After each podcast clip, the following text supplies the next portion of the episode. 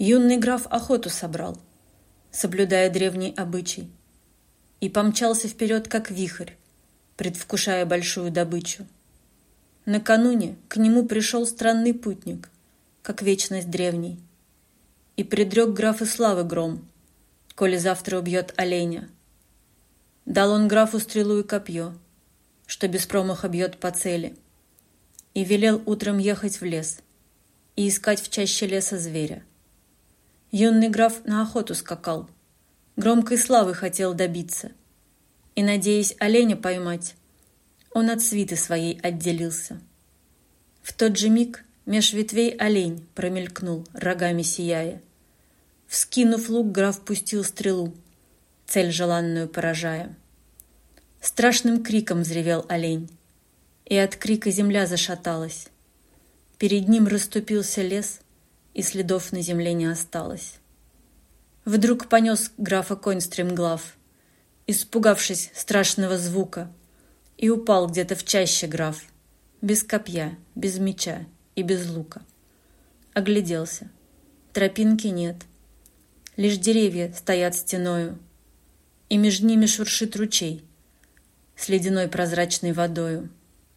Граф, не ведая страха, пошел за ручья веселым течением, и увидел он вскоре дом, словно сказочное виденье.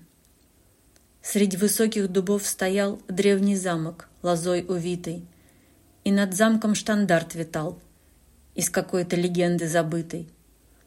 В той легенде прекрасный принц с колдуном за принцессу сражался. Битву он проиграл. И навек длинноногим оленем остался. А принцесса, не став женой колдуна, обернулась самкой. Но встречаться с принцем могла раз в сто лет в чаще леса в замке.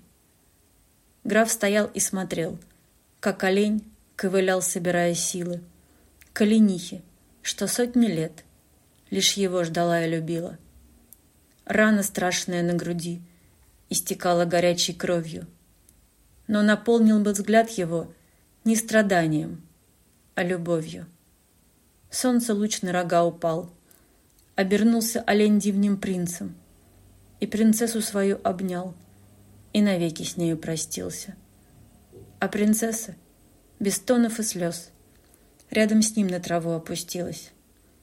Ее сердце, не в силах жить, просто тихо остановилась.